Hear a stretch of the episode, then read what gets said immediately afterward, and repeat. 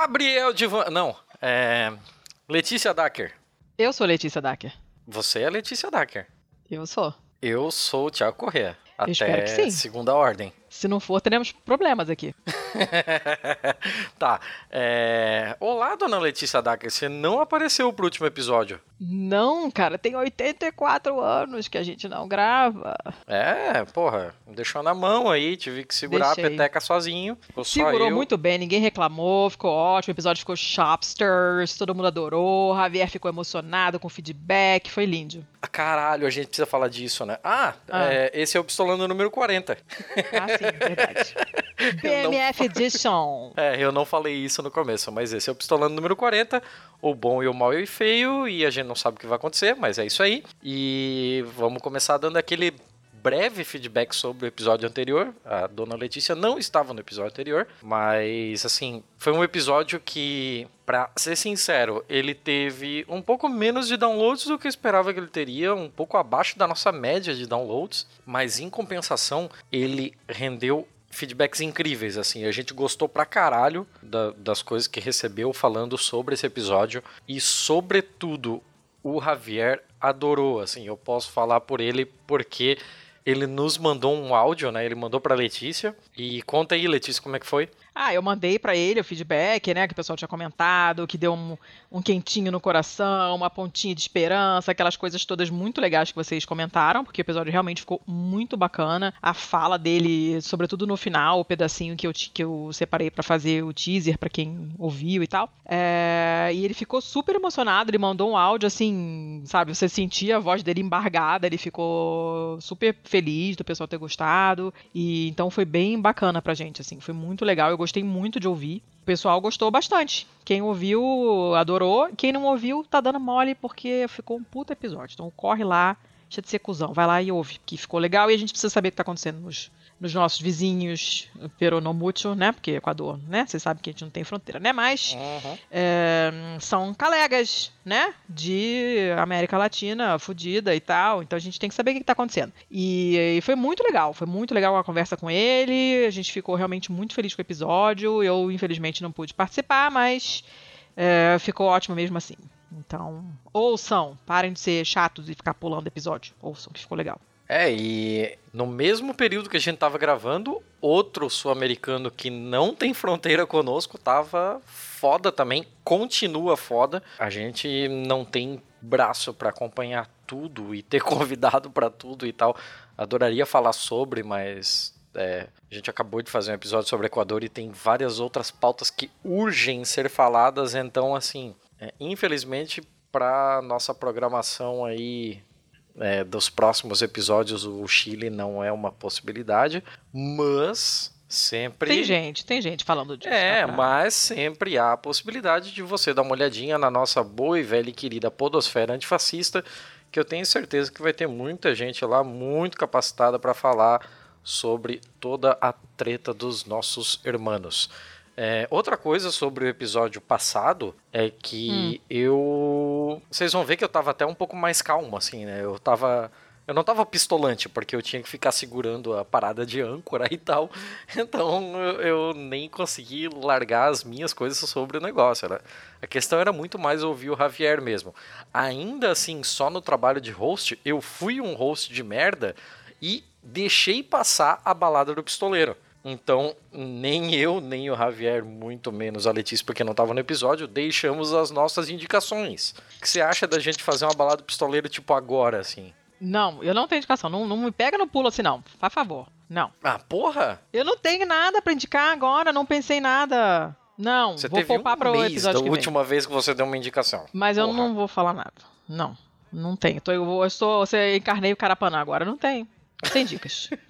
Sem dicas. Tá, Tá bom, tá bom, tá bom. Mas bota a dica do, do Javier, bota a dica do Javier. Sim, o Javier mandou uma dica pra nós. Ele, ele mandou, eu tava editando o episódio assim, cara, eu esqueci de, de pedir a dica tal, não sei o que. Ele mandou, não deu tempo de sair junto com o episódio, não deu, não deu para sair a tempo, mas segue aqui qual foi a indicação dele.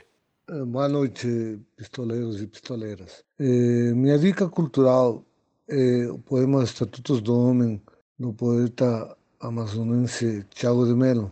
É um poema que tem uma atualidade brutal nos dias de hoje pelo que estamos vivendo, não só no Brasil, sino em toda a América Latina e no mundo inteiro mesmo. Recomendo tanto a versão em português do mestre Tiago de Melo como a versão em espanhol feita pelo poeta Pablo Neruda, tradutor oficial do Tiago de Melo. Beleza, essa é indicação do Javier. E agora eu acho que a gente pode falar sobre bom, mal e feio. Eu tô vendo aqui na pauta que você já tá roubando pra caralho, né? E o quê? Denúncia? Jamais. Você tem, você tem dois bons. Você tem É, dois feios. é. Porra. Não é a primeira vez que isso acontece. É, mas porra, né? E o editor, pau no cu do editor, né? Mas o que, né? Porra, sacanagem comigo. É... Vamos começar logo pra poder te fuder menos um pouco na edição? Que tal? Você tem dois bons? Manda ver. Então tá. Ó, a minha primeira notícia é uma notícia do UOL, do dia de ontem, 28 de outubro. E vocês devem ter visto o resultado das eleições na Argentina, né? E quem ganhou tem um filho drag queen.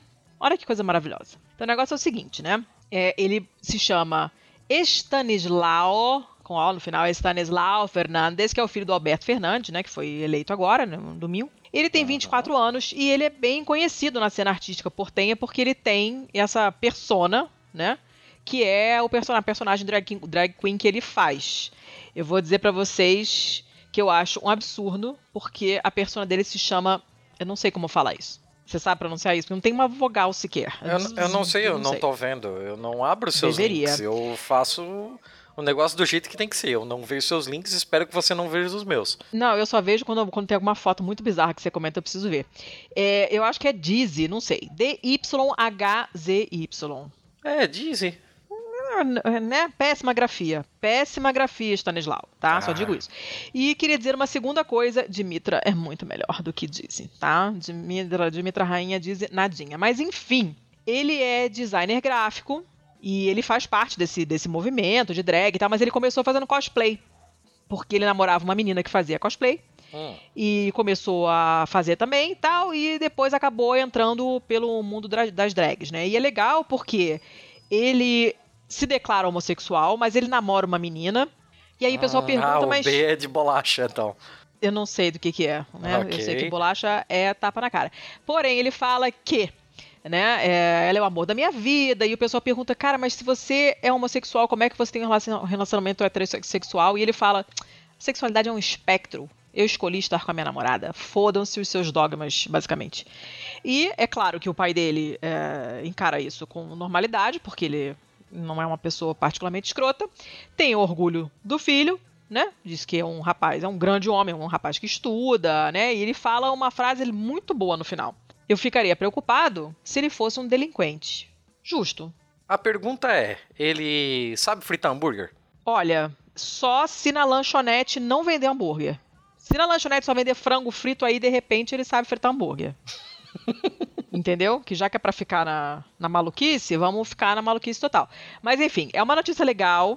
Obviamente que é uma notícia legal, porque embora uma pessoa sozinha não, não mude a estrutura do sistema, sempre é bom ter representatividade e sempre é bom que tenha representatividade nesse nível. É o filho do fucking presidente.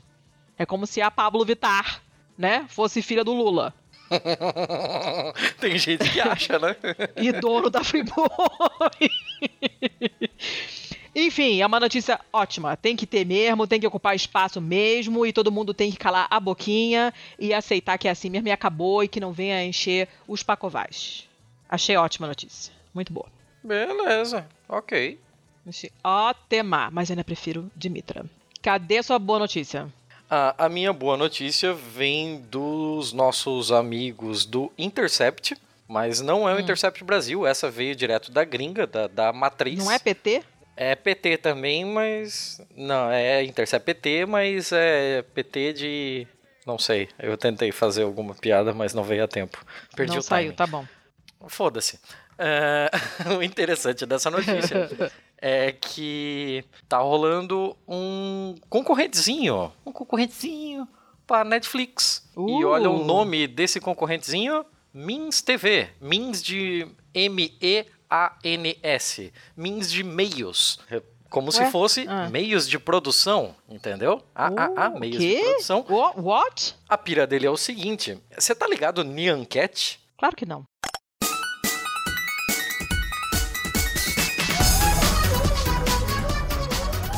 O Nyan Cat era um, era, era, um gatinho, era um gif de um gatinho todo pixelado que saía arco-íris do rabo e ele voava e ele tinha uma musiquinha que eu vou colocar aqui no fundo.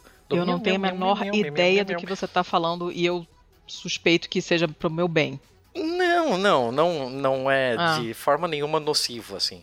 Mas a grande pira é que a, uma das principais políticas da, do Partido Republicano hoje, que é a Alexandre Ocasio-Cortez, juntamente com o pessoal do Nyan criaram essa Mins TV. E essa Mins TV é para ser uma forma de auxiliar produtores de conteúdo independente e tal, uh, e dar para eles os meios como estúdio, iluminação, esse tipo de coisa, para que eles criem é, os seus conteúdos que eles têm lá, roteiros na cabeça, na gaveta, é, com a condição de que depois esses conteúdos serão colocados nessa Mins TV e essa Mins TV ela é um Netflix gratuito.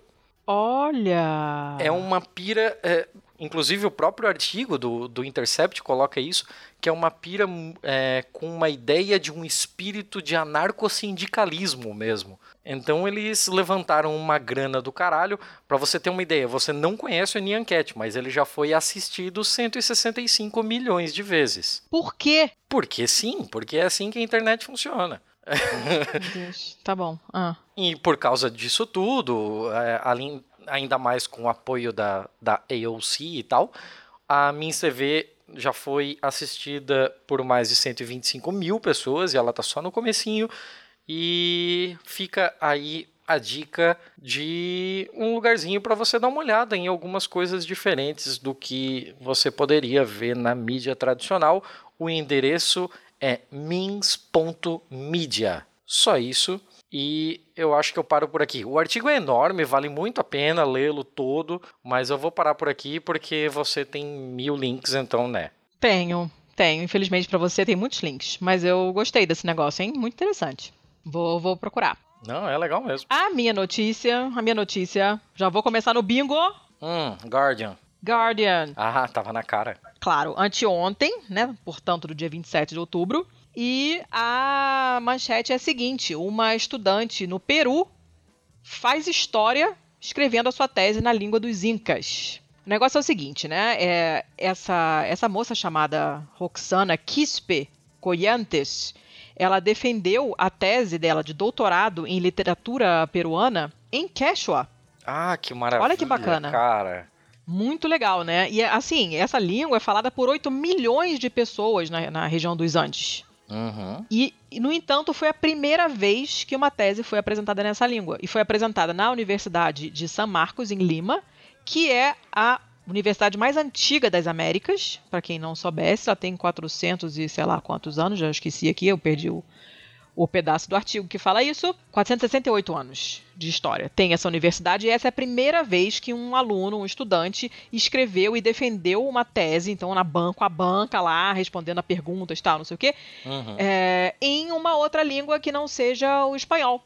E isso, apesar de, do, do, do fato que Quechua é a língua indígena mais falada na América do Sul, porque, como eu falei, é usada por 8 milhões de pessoas, mais ou menos. Metade desses 8 milhões de pessoas estão no Peru, então é uma língua ridiculamente falada e, no entanto, demorou mais de quatro séculos, quase cinco, para alguém defender uma tese nela. E foi legal porque ela começou a apresentação dela com uma cerimônia tradicional de agradecimento, com as folhas de coca, com a chicha, que é né, aquela bebida alcoólica feita de milho. E ela apresentou esse, esse estudo dela, que se chama Yawar Para, não sei, obviamente, se é assim que se pronuncia, quer dizer chuva de sangue. E ela disse que demorou, foi uma coisa cansativa, ela sempre quis uh, estudar em Quechua, que é a língua, a língua nativa, a língua mãe dela, né?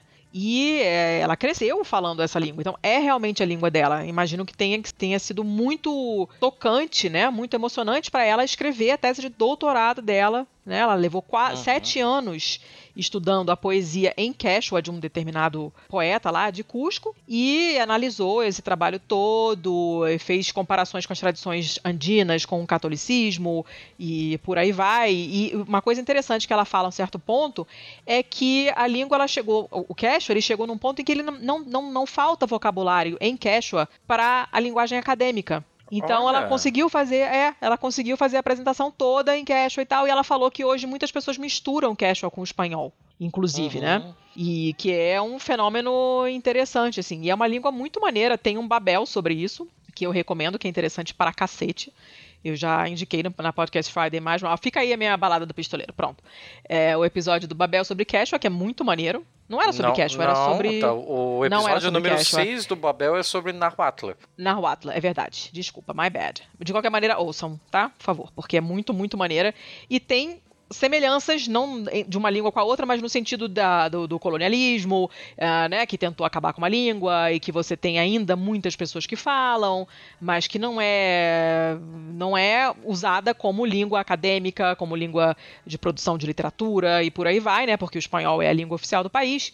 Então eu acredito que as trajetórias sejam bem parecidas, mas ela é, essa essa do Cashman foi uma coisa super interessante, né? E, e, ela tem todo um tem todo um projeto da ONU, inclusive, para recuperar essas línguas indígenas que estão se perdendo, né? o Peru tá, tá usando começando a, a, a ter programa de televisão né, de notícias, jornal nacional em Quechua e, e, e coisas desse tipo para tentar realmente recuperar a língua que a gente sabe que se ninguém falar, obviamente ela desaparece e a gente sabe que isso acontece, né? Todo dia tem língua acabando e, e eu achei muito, muito legal essa notícia, muito mesmo. É uma língua muito diferente de ouvir quando você escuta alguma coisa em caixa. Ela tem uns cliques, tem uns sons que a gente não tem em português, assim, ela é muito interessante. Eu fiquei curiosa de, de, de ver um trecho da apresentação, porque deve ser super interessante, né? entendendo ou não, não importa. E ela tá com pulseiras, com uns adereços no cabelo, é, sabe, umas coisas bem bem típicas mesmo, com as mãos pintadas e com uma folha de coca na mão na fotografia do aqui do Guardian. E deve ter sido uma coisa bem bem interessante de ver, assim. Fiquei bem curiosa. Depois eu vou catar um vídeo e ver se tem em algum lugar, porque eu gosto de ouvir línguas diferentes, mesmo que não entenda nem meia palavra, eu acho bem bacana. Gostou dessa notícia do bingo? Muito legal mesmo. É, cabe ressaltar que ela só conseguiu isso porque já faz, desde a, a última reescrita da, da, da, Constituição peruana, né, que o Quechua é também uma língua oficial, né? Uhum. Então, justamente por isso que a própria TV peruana é, tem determinados programas, determinados horários que tem programação em Quechua, é algo muito parecido com o que ocorre na Nova Zelândia. A Nova Zelândia tem dois canais estatais, inclusive um é todo só em Maori. Então, uhum. é, tem essas coisas assim, é muito legal, muito interessante de não deixar essa cultura morrer, né? É, se não for política do Estado, de Estado não, não resolve, não adianta, né? Sim, sim, porque mesmo que involuntariamente você acaba é, incorrendo num, num epistemicídio, né? A gente já teve offline várias vezes essa conversa sobre como a forma que você fala e a língua que você fala influencia na sua forma de ver o mundo, né? Então você deixar com que uma língua dessa morra não é só uma linguagem, não é só uma forma de, de utilizar palavras, sons, vocábulos e o caralho a quatro para criar linhas de raciocínio, mas é toda uma epistemologia que acaba indo embora também, né? Isso é muito legal mesmo. É toda uma, é toda uma visão de mundo que some, né? Eles têm, a televisão estatal tem, tem jornal, assim, na, na televisão, e em outras línguas também, Aymara e Achaninka, que eu não conhecia, nunca tinha ouvido falar dessa palavra Achaninka, mas aparentemente é a língua amazônica mais é, comumente falada no Peru. E, e você ter jornal falado, imagina o William Bonner falando um negócio desse, eu acho tendência. Achei muito legal. Então, essa foi a minha segunda notícia boa, porque eu achei muito bacana e eu gosto de tudo que tem a ver com línguas, então gosto. Vai pro seu mal. Mal, já que você fez essa palhaçada aí, ter dois bom, dois feio, eu vou ter dois mal também. Foda-se. Absurdo. Ah, tô nem aí. Manda ver. O primeiro, cara, ai caralho, eu vou eu vou ter que tomar um ar. Eu não estava preparado para falar o mal já. Ai, caralho, essa notícia me deu muita raiva. Essa notícia vem direto do USA Today. Uh. Ela saiu no dia 20 de outubro de 2019, ano Domini. O negócio é o seguinte: Richmond, Indiana. É um moleque de 14 anos de idade. Hum. O que, que ele fez? Ele fez o que moleques americanos da cidade sabem fazer de melhor. Ele pegou uma arma e foi para sua escola de ensino médio. Ah, quem nunca, não é mesmo? Isso, assim, quase deixa de ser notícia de tão comum que é, né? É foda É, isso. terça-feira. Pariu. Só que tem uma, uma coisa diferente nessa notícia. O negócio é o seguinte: a mãe dele, tem 43 anos, eu tô procurando o nome dela aqui e não acho, porque essa notícia está escrita de um jeito meio bagunçado. Ah, o site deles também não é muito legal, né? de propa- Ah, cara, a, a notícia abre num pop-up, vai tomar no cu. A notícia é um pop-up. Se você olhar Hum. Ah, no canto superior direito, tem um xizinho Hum. lá. Que se você clicar naquele xizinho, você não fecha a tela, você não fecha uma propaganda, você tira a porra da Ah, notícia abri agora, da sua ver. cara Caraca, e vai pra home. É, é, cara, que serviço de corno. Que designer filho da puta que fez isso aqui. É horrível, é poluidaço. Ah, É, é, é um cu. É um cu. tá. O nome dela é Mary. Olha, não podia ser mais simples. Mary York. É, a. Dona Maria. A Dona Maria. É isso da Ana Maria. Mas o mais absurdo desta porra toda é que alguns. ah, algum período depois, quando. É, cerca de 10 meses, se eu não me engano, do ataque do filho da Dona Maria, da Dona Mary, para a essa escola, ela foi processada. E aí você me pergunta, por Mas que diabos que, ela que foi ela processada? tem a ver com a história? É, Vamos voltar um pouquinho mais no passado e o moleque, o filho dela, era completamente. Eu não sei falar isso de um jeito mais sensível, mais de boa do que desgraçado da cabeça. Ele já tinha tido pensamentos suicidas, ele não era uma pessoa é, sociável, ele tinha um certo nível de aversão às pessoas e um ódio reprimido que levou ele a ter. É, assim, eu, não sou a melhor pessoa para falar sobre, né? Mas ele tinha pensamentos psicóticos. Hum. A mãe dele já sabia disso e entrou em contato com clínicas para dar algum acompanhamento psiquiátrico para o filho dela, porque ela sabia que isso estava é, num nível muito perigoso e tal, né? Ela não sabia o que o moleque podia fazer dessa forma. Um moleque dessa forma, com acesso a uma arma de fogo, é receita para dar cagada, né? Sim. Ele foi, é, em maio de 2018, ele foi avaliado e enviado para um tratamento por é, saúde mental. Ele passou um tempo na, no, no tratamento até outubro de 2018, se eu não me engano, quando a mãe dele teve de tirá-lo de lá. Hum. Por quê? Porque ela não dava mais conta de pagar. Olha só. Olha o nosso velho inimigo capitalismo aparecendo de novo. Você tem uma você tem uma pessoa completamente instável, que todo mundo sabe que é instável. A mãe sabe que é instável, os médicos que avaliaram sabem que é instável.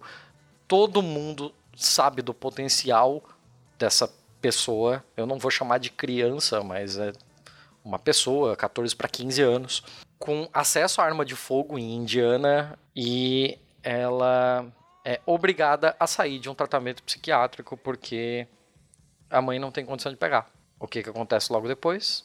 Vai dar certão, né? Um assassinato numa escola, porque uma criança que. Eu falei que eu não faria criança, falei criança, né? Esse sou eu. É, porque uma pessoa que não tem o mínimo de estrutura psicológica e mental é, não, não teve acompanhamento suficiente, acabou dando nisso. Assim, é, e agora, o que, que acontece? Ela é processada por negligência. Mas, gente, tá Eu- difícil, eu, hein? Eu não sei, eu não sei o que pensar. Eu não sei o que pensar. Eu precisava trazer isso aqui porque assim, eu- eu não consigo nem é, criar uma teoria em cima. Eu não consigo desenvolver uma linha de raciocínio lógico em cima. Como alguém pode olhar para uma porra de uma situação como essa para uma sociedade cagada, fodida igual essa e achar que tá tudo bem, e achar normal, e achar que a porra da sociedade americana é uma meta, um padrão, um exemplo. Uh, sim, eu acho que essa é a pior parte, é a gente achar que isso é um exemplo a seguir. É, é, assim, eu não sei. Eu, eu juro que eu não sei o que fazer com essa notícia. Precisava trazer para compartilhar dessa aflição. Obrigada. É isso. Muito obrigada. É é, se eu desenvolver mais, a notícia é grande e tal. Ela fala sobre os outros massacres de Sandy Hook, fala sobre várias outras coisas, fala sobre Columbine, fala sobre a porra toda. Mas eu vou parar por aqui e eu dou uma segunda notícia que também é outra merda do caralho, que para variar do Guardian. Hum. E o título é: A demanda por combustível para jatinho de super rico vem aumentando. Olha que legal. O Ai, centro cara. do crescimento está nos Estados Unidos e na China. Uma, um decréscimo, um decréscimo, uma, uma queda é, foi apontada na Suécia e ela foi inclusive atribuída aos movimentos da Greta Thunberg. Olha só. Talvez por um, por um negócio de envergonhamento público, né? Sim, claro, culpa. Culpa Sim. é uma coisa. Às vezes serve para alguma coisa, né? E assim, é no mínimo curioso isso estar acontecendo, né? Dá para ver que é, esse tipo de, de publicidade dada a um movimento ambientalista como o da Greta Thunberg, que eu tenho muitas, mas muitas ressalvas. Um dia eu, eu poderia fazer um episódio inteiro só sobre as ressalvas que eu tenho. É, ressalvas do, de cunho político, ressalvas de cunho de de onde está vindo o dinheiro que paga essa porra toda, mas isso Mas é você não vai falar disso hoje? Outro momento, não vou ah. falar disso hoje. mas a ideia aqui é só é outra notícia relativamente grande. Eu vou tentar é, deixar ela um pouco mais curta, dizendo que é muito bonito essa galera toda dos super ricos fazendo propaganda para passar na televisão, falando para você fechar a porra da sua torneirinha enquanto escova o dente, enquanto eles fodem o planeta com porra de jatinho, de Lamborghini, do caralho a quatro. Assim, ó, é, é de um.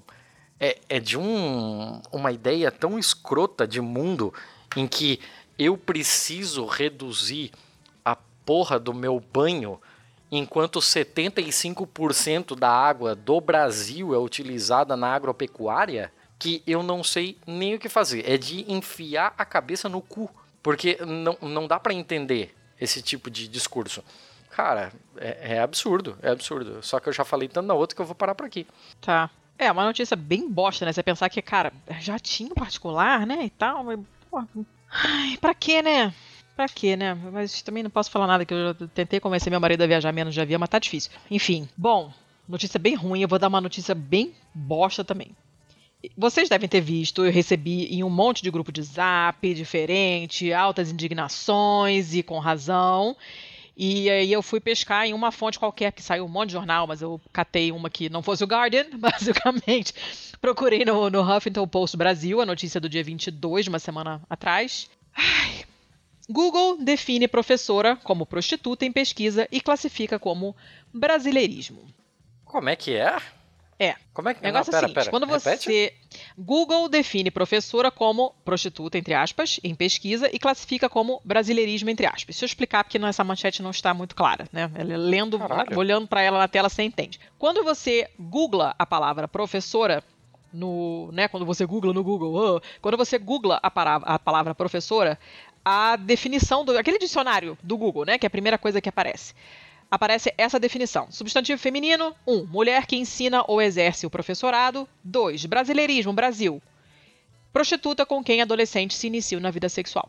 Caralho! Onde isso? Que porra é essa? Da onde saiu Google, isso? Google, Google. Não tirei do meu cu, é o Google. Tá, tá, mas o Google não inventa isso. O Google, ele é um indexador. Pois é, ele mas. Captura né? essas coisas de algum lugar. Sabe aquela coisa, professorinha, não sei mais o que, patati patatá?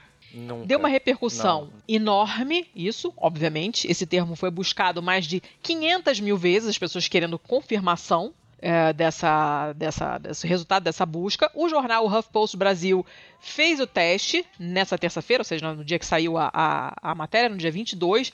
O resultado foi esse mesmo. Eu também fiz a busca e deu esse resultado. Definição igual, e aí nós temos a sua a resposta à sua indignação, aparece também em dicionários online, inclusive o Ruais, o Aurélio, o Aulete que destacam em, em ver, no verbete, né, professora, que esse uso pejorativo é usado em algumas regiões do Brasil para se referir à pessoa com quem se teve a primeira relação sexual. Que tal? Ah, que caralho. Eu tô. Eu acabei de abrir aqui o Google Trends para dar uma olhada agora. Ah. Porque eu sou desse, né? Eu sou dos números, eu gosto de ver gráficozinho. Eu sei. E é. a busca pelo termo professora entre hum. 20 e 26 de outubro de 2019 ela é cinco vezes maior do que a mesma busca entre 6 e 12 de outubro de 2019. Pois é, por causa disso, Pra você né? ver o que aconteceu, né? Todo mundo foi buscar pra deu. confirmar o negócio. Claro. Aí o HuffPost foi lá falar com o Google, falar, escuta aqui, o que, que é isso aí, né? E aí o Google falou, não, a gente usa resultados de fontes confiáveis, né? O conteúdo não é gerado pelo Google, é gerado por parceiros, como você sabe, já que eles são um indexador. Então, em outros dicionários essa definição aparece. É claro que o professor não dá a, o mesmo, mesmo a mesma definição, é óbvio, né? Porque isso é coisa de mulher.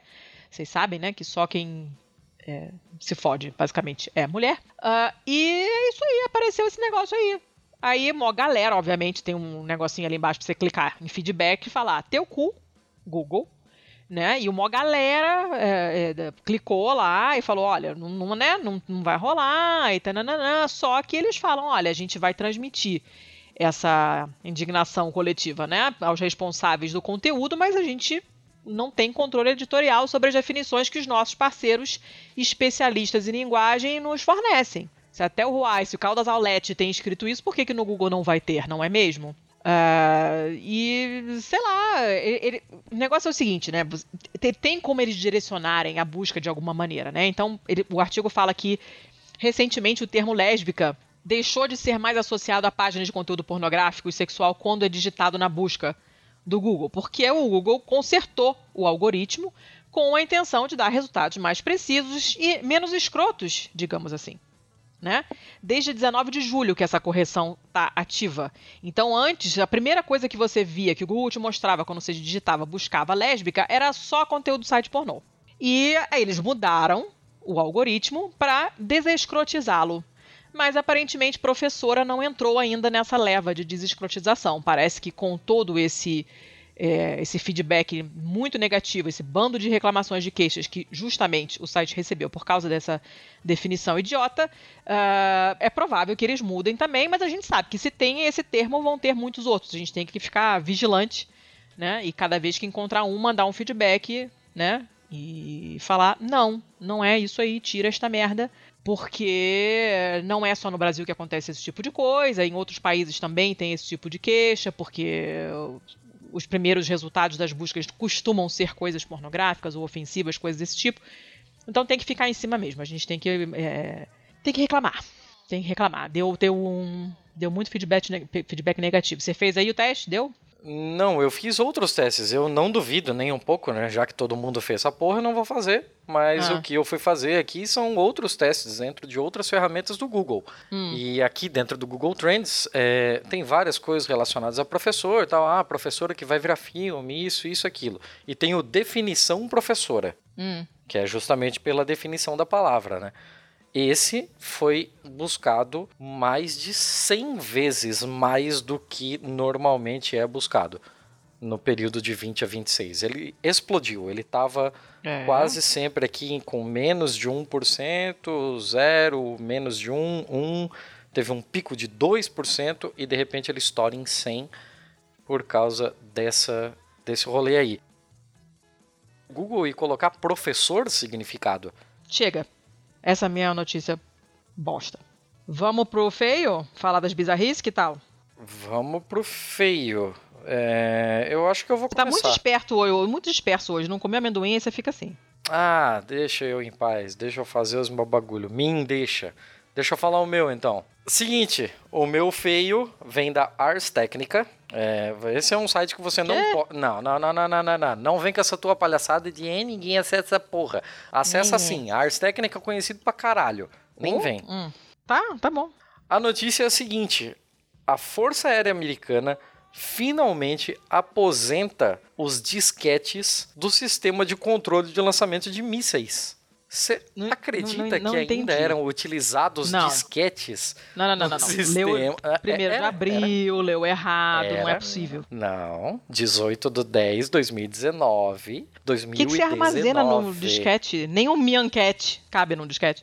Rimou. Então, é, peraí, a gente não tá nem falando, não tô falando daquele disquete que você levava a trabalho pra faculdade, aquele de 1.44 mega, Ah. é, aquele É aquele grandão? De, de duas polegadas. É o disquete de 8 polegadas. Não, não, não, não, não. Tá de sacanagem. Não é possível isso. Como 8 assim? polegadas. Abre o que, a que você do salva naquela merda? O que, que cabe ali? Nada. Então, mas ele é dos anos 60. Tá, mas ninguém digitalizou porra nenhuma nesse meio tempo. O problema, aí é que tá. Isso, eu, eu trouxe essa notícia pra cá justamente porque ela é interessante pelo lado tecnológico. Enquanto a gente vive numa cultura Wi-Fi, que o nosso celular tem mais tecnologia do que Apollo 11, pipipi, popopó, tem Hum. coisas que são extremamente delicadas que não podem ser é, aposentadas de uma hora para outra. Tem tecnologias que são resistentes, confiáveis, que precisam ser mantidas. E isso foi o que aconteceu nesse caso. Não. Anos 60, não é de uma hora Sim. pra outra.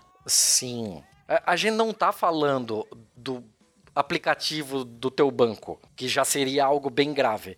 A gente tá falando do sistema de comando de mísseis balísticos intercontinentais. A gente tá falando do bagulho que acionava a caralha do botão vermelho do fim do mundo. Essa porra lançava. Você me desculpa, lançaria isso não faz sentido nenhum. mísseis nucleares. Mais um motivo pra você botar assim. isso num, num. Cara, quantos anos que eles tiveram pra resolver isso? Não é possível. Não, Letícia, pensa.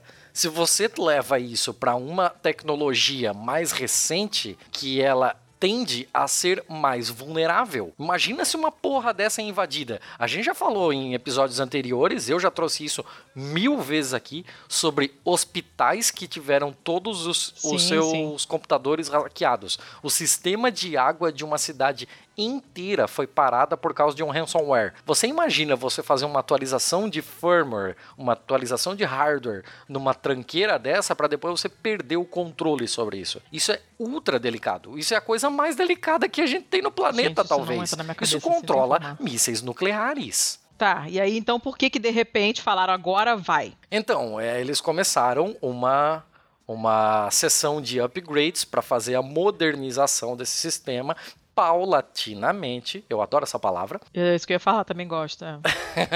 Eles foram fazendo os upgrades pouco a pouco. Em um relatório de 2016, saiu que a Força Aérea estava planejando fazer o update das suas soluções de armazenamento de dados Meu Deus do céu. é, terminais portáteis e terminais desktops até o fim do ano fiscal 2017. Jesus. E assim, quando você coloca nessa, ne- nessas palavras num relatório, ninguém sabe do que se trata. Hoje a gente sabe que se trata de disquetes de 8 polegadas.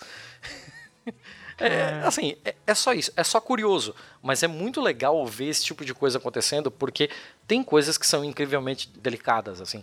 É, todo mundo que já trabalha em, em tecnologia da informação sabe que Itaú, Banco do Brasil, Caixa Econômica Federal, esses caras eles ainda utilizam basicamente os mesmos códigos de programação desde o início da sua informatização. A Yay! linguagem de programação que eles utilizaram, é, que era a top de linha naquela época, chama-se COBOL. E até hoje essas porras são programadas em COBOL. Eu acho Porque é muito difícil, é muito perigoso, é muito arriscado você fazer uma atualização desse software para uma outra linguagem de programação e correr o risco de colocar um ponto e vírgula no lugar errado. Tá, mas olha só, eu entendo o lance do software, mas, meu irmão, disquete, cara. Isso é aquele negócio estraga. E se entra uma lesma e dá um choque, que nem naquela notícia que eu dei do Japão, que a lesma parou o trem do país inteiro. É, eu imagino que um disquete desse não fica jogado numa sala que dá mofo.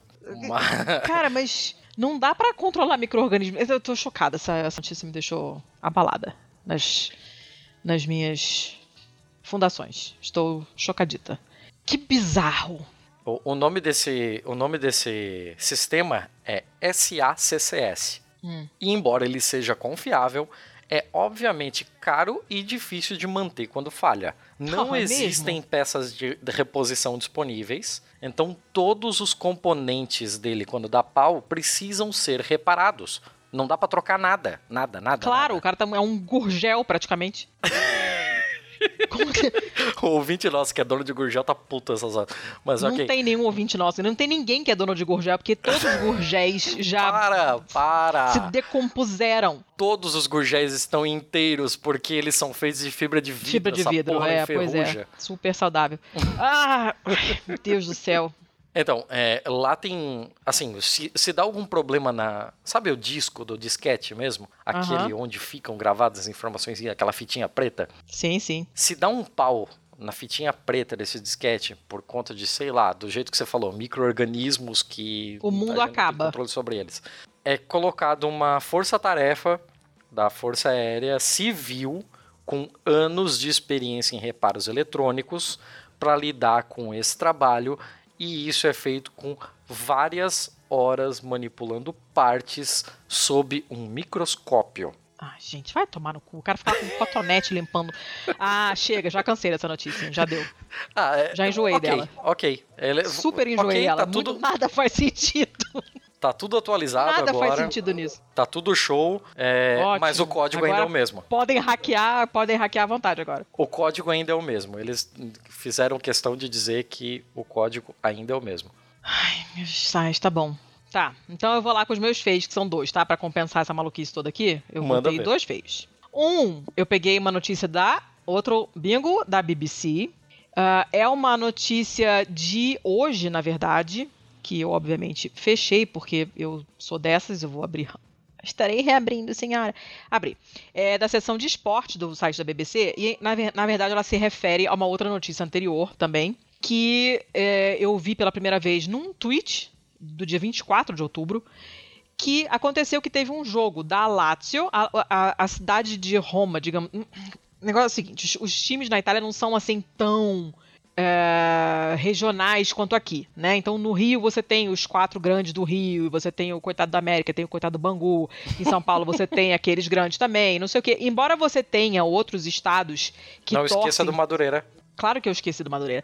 Embora você tenha torcidas de alguns desses times grandes fora do, do- dessas cidades, né? Por exemplo, o Flamengo, que é o mais querido, não é à toa, que está dando um, um banho este ano. Ah, clubismo.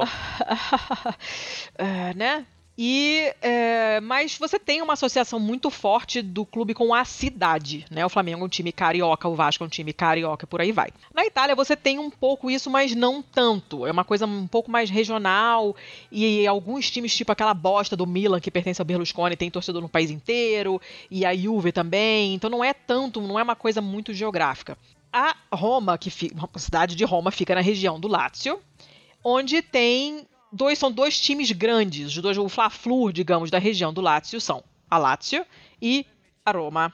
E ah, o- esse time, o Lazio, ele é um time notoriamente escroto. Ele tem Nojento. uma, eles são asquerosos, eles têm uma de faixa do caralho. Sim, total. Eles têm muitas torcidas que são abertamente de extrema direita. É um negócio absolutamente asqueroso. Eles são asquerosos. E teve um jogo da Lazio contra o Celtic, ou Celtic, eu não me lembro mais em qual país eles pronunciam com o C ou com o K, não me lembro mais. Whatever. Celtic. Tá, fica aí. E o que aconteceu? Os torcedores entraram no estádio do Celtic fazendo a saudação fascista. Olha que coisa bonita. É bem a cara deles, é bem a cara. Bem a cara deles. Eles passearam pela cidade, foi em Glasgow, eles passearam pela cidade, fazendo a saudação no meio da rua, tipo, tá nem aí, é isso aí mesmo, sou fascista e foda-se você, na maior cara de pau. Mas o que aconteceu? A torcida escocesa do Celtic devolveu, fazendo, formando com. segurando né, painéis coloridos, eles formaram um mosaico gigante, absolutamente maravilhoso, mostrando imagens do Mussolini morto, pendurado pelas pernas, que é o que ele realmente merecia. E como se não bastasse, porque como diz o ditado italiano, cornuto e bastonato, não basta ser corno, tem que apanhar. O Celtic ganhou de virada, fez um gol no último minuto e ganhou o jogo. Aí essa é a notícia de 24 de outubro. A notícia que eu peguei para comentar é que agora vai ter a volta, né? O jogo de volta que vai ser em Roma. E, vai e tá todo um mundo inferno, morrendo, né? vai ser o inferno, tá todo mundo morrendo de medo de dar merda.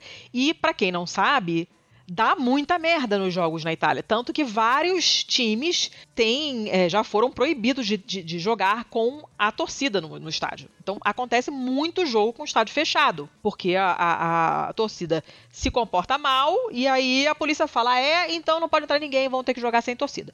Já aconteceu muitas vezes. Essas torcidas mais fanáticas e, e- e que seria o equivalente dos hooligans, né? na Itália se chamam ultra. Eles chamam de ultra, né? que é ultra, mas eles pronunciam tudo errado sempre, que não sei, faz parte do charme italiano e vira ultra. Em, em grande parte da Europa são chamados de ultra, né? Os hooligans. É, pois é, mas eles pronunciam errado, que é mais charmoso. É, e aí tá uma merda, porque, olha só, já aumentaram o policiamento, vão parar de vender bebida alcoólica na quarta-feira, é, amanhã, né? Que vai ser o jogo.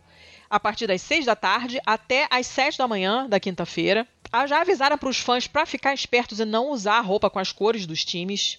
Olha só. Uma confusão do cacete, e, e- e- isso é tudo despesa para a cidade, obviamente, né? Porque você aumentar policiamento, colocar mais gente na rua, e você tem que é, é, pagar essas pessoas, e sempre dá merda, vandalizam o monumento, e batem gente na rua, e tem acidente, porque o pessoal é, sempre dá um jeito de beber e dirige bêbado. É sempre uma merda. Eu tô bem curiosa de saber o que, que vai acontecer, porque a Itália não é um país que sabe se preparar para essas coisas, então eu não sei como é que vai ser. Considerando que é uma cidade ridiculamente turística, tá sempre lotada de turista, então qualquer merda que der na rua envolve muita gente. Não sei o que, que vai acontecer. É uma notícia muito estranha, porque essas pessoas são horríveis, obviamente, mas elas levaram um tapa na cara com essa com essas bandeiras do Mussolini pendurado e ainda por cima perderam um jogo que foi lindíssimo, mas tem potencial para dar muita merda. Então vamos ficar de olho aí e ver o que, que aconteceu, porque quando sair o episódio já deve ter rolado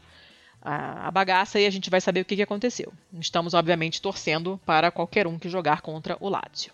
Forza Roma. E É esse é o meu Lazio? primeiro feio. É a Lazio. É a Lazio. O, né? La, o Lazio é a, é a região. La Lazio Hum. é o time. Porque a La Squadra é o time. Eu nem sabia que tinha uma região. É, sabe a flor do Lácio? O português não é flor do Lácio? Lácio é o Lácio. Hum, ok. É, eu fiz uma pesquisa rápida aqui. Hum. E olha só, 24 de outubro de 2017 é o país. Itália se revolta contra a torcida fascista da Lazio que zomba de Anne Frank. Torcedores colaram adesivos da menina morta pelo nazismo vestida com a camisa da Roma. Ah, o nível é esse. Outra notícia aqui. Essa notícia é do dia 25 de abril de 2019. Lazio divulga comunicado sobre casos de racismo eh, de sua torcida foram elementos isolados. É sempre um elemento isolado, né? A mesma desculpa de toda a Sempre, sim, violência sim. policial do Brasil. Uhum. É, GGN 5 de 3 de 2012, os casos de racismo na, na torcida da Lazio. ND+, que é um jornal daqui de Santa Catarina, é, com matéria vindo do Lance, 18 de 8 de 2015, torcida da Lazio teria entoado cânticos racistas a jogadores do Bayer Leverkusen. Gazeta do Povo, 21 de 9 de 2012, o UEFA abre processo disciplinar por racismo contra a Lazio. Times do time, eh, torcedores do time italiano imitaram macacos para insultar os jogadores negros do Tottenham. Então, assim, não é uma vez, não é duas Não, vezes. não, o modus é operandi torcida deles é isolada. É uma raça de filhos da puta. Esse time tinha que ter acabado há mil anos atrás. É, é- é- assim, quem diz que política não se mistura com futebol não entende porra nenhuma sobre nenhum dos dois. É verdade. Preciso, preciso concordar. E assim, essa, essa coisa dos, dos, dos, dos jogos lá, a gente fica pensando que é só no Brasil que o pessoal joga saco de xixi, né? Mas já jogaram uma lambreta do alto do estádio uma vez. A- Ninguém sabe como é que a porra da lambreta foi parar lá no alto, mas jogaram lá do alto da arquibancada. Você imagina? É muito italiano, né? Tá de sacanagem. Tô falando sério, é histórico esse negócio. Todo mundo conhece essa história da lambreta jogada. Maravilhoso. Caralho, caralho. É, no nosso episódio com o Demore que a gente falou sobre o livro Os Meninos de Nápoles, os moleques têm uma hora que eles vão para um jogo do Napoli, né? Existe uma, uma grande intersecção ali sobre uma torcida organizada com a Endrangheta também. É, eu já, eu já, eu já deixei passar trem, assim, eu já perdi trem. Porque quando o trem chegou na estação, tava lotado de torcedor do Napoli, fazendo aquela zona que a gente sabe. Igual no Rio, batendo com a mão para fora e chutando porta e não sei o. Eu falei, não vou entrar nessa merda não. Eu deixei passar e cheguei atrasada pra caramba. Porque, né, sem tempo, irmão. Não vou ficar mesmo vagão que esse bando de maluco. Tô, tô fora. É complicado o negócio, mas a Lambreta, procura depois imagens da Lambreta, se é que tem, porque não me lembro quando que aconteceu, mas todo mundo conhece a história da Lambreta. É uma, um episódio histórico. Toda vez que aparece alguma coisa na televisão de gente fazendo merda no estádio, essa história da Lambreta reaparece. É uma coisa icônica, eu acho ela fantástica. Mas. Fala a tua última notícia aí. Falo. Enquanto isso, eu vou ver se eu acho alguma coisa a sobre Lambreta. essa Lambreta. é uma notícia também da BBC, porque eu sou dessas. E a manchete é a seguinte: os ratos que dissecam sapos venenosos, entre aspas, com precisão cirúrgica, para devorar seu coração. Eu amei essa notícia, ela é muito bizarra. Era uma vez um sapo chamado sapo cururu, e obviamente não é o nome de um sapo, mas a espécie, né? E esses sapos foram introduzidos na costa nordeste da Austrália em 35, 1935. O objetivo era que eles caçassem besouros que estavam destruindo as plantações de cana. Só que esse sapo cururu é mega adaptável. Ele se reproduz pra cacete, migra até 60 km por ano, ou seja, chegaram até o outro lado do país, na costa oeste da Austrália, entre 2011 e 2012. E eles simplesmente dizimaram a população de vários predadores. Porque eles têm uma toxina venenosa nas glândulas parótidas, que são aquelas que ficam na bochecha, né? E mesmo uma dose muito pequena pode ser letal. Então, é, os bichos comem e morrem. E aí, obviamente, os predadores, uhum. os predadores ou morreram todos ou aprenderam que não dá para comer. Então, eles ficam se proliferando loucamente e estão numa quantidade assim absurda. Aí, o que aconteceu foi que começaram a encontrar corpos, cadáveres desses sapos abertos, como se tivessem sido. Vai ver a imagem no jornal, assim, é maravilhoso. Parece que alguém pegou um bisturi e abriu no meio. É um negócio estranhíssimo. Caralho, eu tô né? vendo aqui, tô vendo. É. Muito que bizarro, né? É, aí começaram a achar, assim, no leito do rio, nas margens do rio, essa, esses corpos, assim, cortados. Falaram, cara, que porra é essa? Aí colocaram umas câmeras, né, com infravermelho, não sei o quê, e viram que eram ratos. É um rato aquático. Hum. Que simplesmente desenvolveu uma técnica que aparentemente eles já usam com outras espécies venenosas e tal, para comer as partes do sapo que não são venenosas. Então eles, eles abrem e realmente dissecam, assim, ele arranca a pele, que é a parte mais tóxica, para poder comer a musculatura, come o coração, come o fígado, que são os únicos órgãos que não têm a toxina. E é, é, um negócio muito, muito estranho. Quando você olha a foto e fala, cara, não é possível, alguém fez isso com algum instrumento. E não é. É muito maneiro, assim, de ver. Apesar de ser. Tadinho, não é legal pro rato, né? Mas é. Não é legal pro, pro, pro sapo, mas, né? Agora, esse negócio de é um, é um rato, chama rato O sapo cururu e o sapo boi são a mesma coisa. Porque eu sei que o sapo cururu é um demônio, ele é grande pra caralho. Ele é deve um ter demônio, mais de um é quilo fácil, assim. Ah, eu ele não é sei. enorme.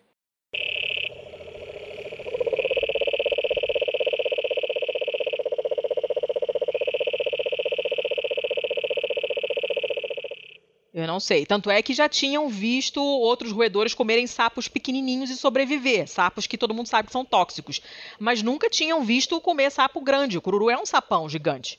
É, né? cara, é ele é enorme. Eu já fiz trilha e trombei com eles no meio da trilha. E o desgraçado não pula, ele anda. Ele não dá conta de pular. Ele é imenso. Tá que pariu. Não, e é, é, muito, é muito engraçado, porque assim, nunca tinham visto nenhum mamífero que comesse sapo cururu. Tem alguns pássaros, tipo corvo, é, alguns tipos de cobra, que conseguem comer sapo cururu e vivem. Mas não tinha até hoje nenhuma evidência de nenhum mamífero que comesse um sapo cururu e tivesse vivido. E aí viram, cara, que coisa bizarra esse negócio, né? Eles aprenderam a dissecar o bicho assim. Mas essa notícia me chamou a atenção por causa dessa introdução de uma espécie que não é nativa e que dá merda. Quase sempre dá merda. E a Austrália é a rainha disso. Tem um milhão de histórias disso na Austrália. De espécies que foram introduzidas para uma coisa e deu mega ruim porque cagou a bagaça toda. E isso me lembra de uma coisa que eu aprendi, vou contar rapidinho, que eu aprendi quando eu fui visitar a Patagônia, ali o, como é que chama? O, a geleira lá, do Perito Moreno, que se chama, né? É, o glaciar, glaciar Perito Moreno. E aí o guia estava hum, contando que eles têm um problema seríssimo com castor na Argentina. Porque importaram castores do Canadá pensando em usar a pele deles, né, como, como é, pelo, né, casaco de pele para fazer chapéu e casaco de pele esse tipo de coisa. Só que quando o castor chegou ali na Patagônia, um, não tem predador. Dois, a dieta ficou completamente diferente e isso fez com que o pelo ficasse diferente e não pudesse ser aproveitado para fazer casaco, nem chapéu, nem porra nenhuma. Todo mundo sabe que o que você come, né? A gente é o que a gente come. Quando a gente muda a dieta, a pele muda, o cabelo muda. A mesma coisa aconteceu com o castor. Mudou a dieta, mudou o pelo, o pelo ficou imprestável. Todos os castores que estavam lá, nas criações, o pessoal animadíssimo, achando que ia dar super certo e ganhar rios de dinheiro com pelo de castor, viram que não dava para aproveitar, foda-se os castores, libertaram os castores. E, cara, eles represam rio. Eles mudam curso de rio. É, uma, é um negócio loucaço, assim. Sim, sim. É, ele é um bicho que muda toda uma geografia se deixar ele. Sim, é, um é muito doido. E aí o governo incentivava a caçar e tal, mas não valia a pena porque pagava pouco. Caraca, deu uma merda federal esse negócio. Essa história, eu nunca mais esqueci essa história. É, não é muito diferente do que aconteceu no Brasil com a introdução do caramujo africano, né? Também. O pessoal achou que ia fazer escargot e hoje a gente tem uma praga Inclusive aqui perto de onde eu tô, todo verão tem caramujo africano pra caralho. E o, o próprio Java porco, a mesma coisa, né?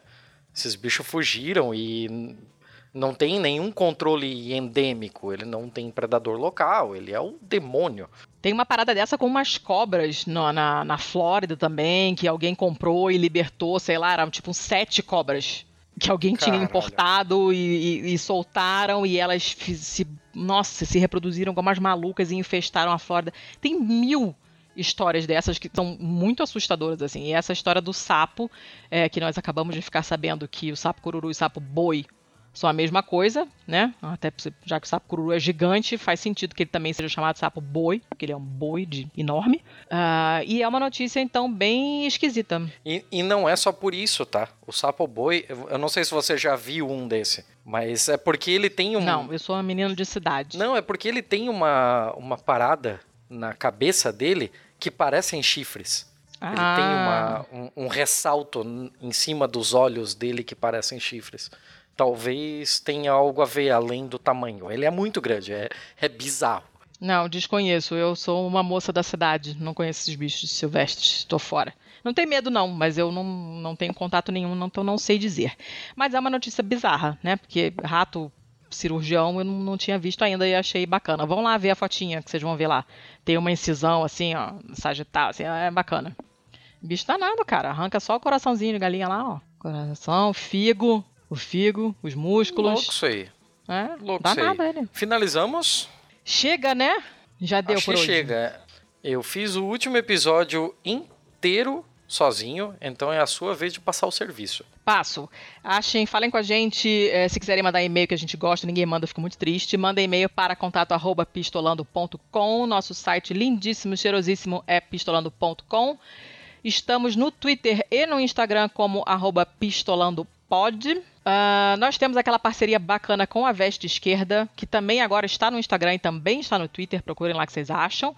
vesteesquerda.com.br, aí vocês escolham a sua camiseta esquerdopata e uh, usem o código PISTOLA10 para ganhar 10% de desconto. Que mais? Tem a gente, bom, quando vocês forem compartilhar o episódio, compartilhem com a hashtag Mulheres Podcasters que vocês sabem que a gente faz parte dessa rede, porque, né, somos mulher. Uh, então, ajudam, isso ajuda as pessoas que estão procurando podcasts feitos por mulheres também, não necessariamente só por mulheres, mas que tenham mulheres fixas no elenco, a encontrar esses programas. Então, quando forem compartilhar, compartilhem com essa hashtag e também podem procurar e compartilhar com a hashtag PodAntifa, porque nós fazemos parte da podosfera antifascista que mais? Catarse, ajudem a gente se vocês acharem que a gente merece uma ajudinha, um estareco-teco por mês para manter o servidor no ar, e o site, e as nossas participações em eventos e patati patatá. Por exemplo, euzinha estarei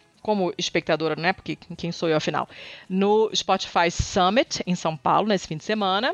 Uh, e a minha passagem será comprada com os dindins do Catarse, mas para isso as pessoas precisam colaborar. catarse.me barra pistolando, a partir de cinco real por mês dá para dar uma ajudadinha uh, para a gente manter a, as coisas funcionando aqui. Para quem está fora do Brasil, tem o patreon.com barra pistolando, porque cartão internacional costuma dar problema no Brasil.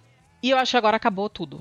Não, é, eu acho que é isso aí mesmo. Compartilhem esse episódio se você achou que uh, alguma coisa daqui te ajudou em algo, se você acha que aprendeu algo, se você acha que cresceu enquanto pessoa ouvindo. Ouvindo o sapo cururu. Eu acho que aí é pedir um pouco demais, né?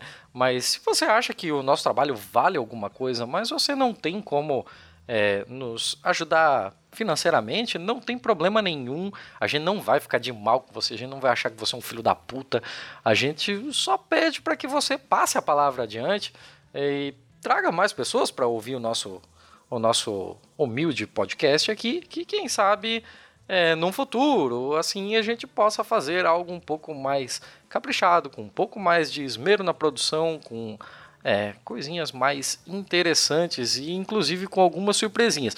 Falando em surpresinhas, hum. hoje, por conta de total desorganização do nosso back office, nós não estamos fazendo o nosso sorteio, mas há algum tempo atrás a nossa querida Letícia Dacker fez um texto e colocou lá no nosso site, pistolando.com, sobre um livro que nós recebemos do, da Companhia das Letras, que ele é tão curtinho e tal que a gente achou por bem não fazer um episódio sobre ele. Então nós geramos algum tipo de conteúdo via o texto da Letícia e nós vamos sortear dois exemplares desse livro. Para quem nós vamos sortear esses dois exemplares?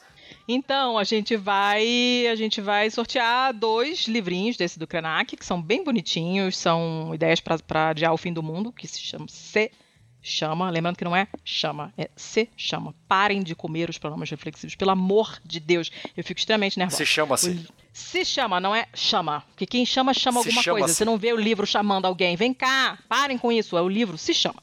Ou o título do livro. assim mesmo. É, pode ser, melhor. Mais, melhor mais do que menos. E é, o livro se para, o livro se chama Ideias para Adiar o Fim do Mundo.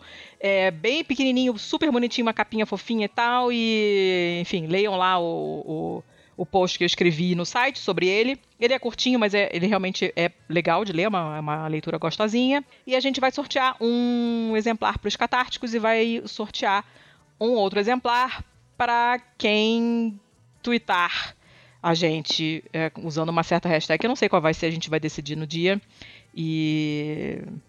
E aí a gente bota no Twitter lá e quem retweetar a gente vai sortear entre todo mundo que retweetar com a hashtag escolhida. Certo?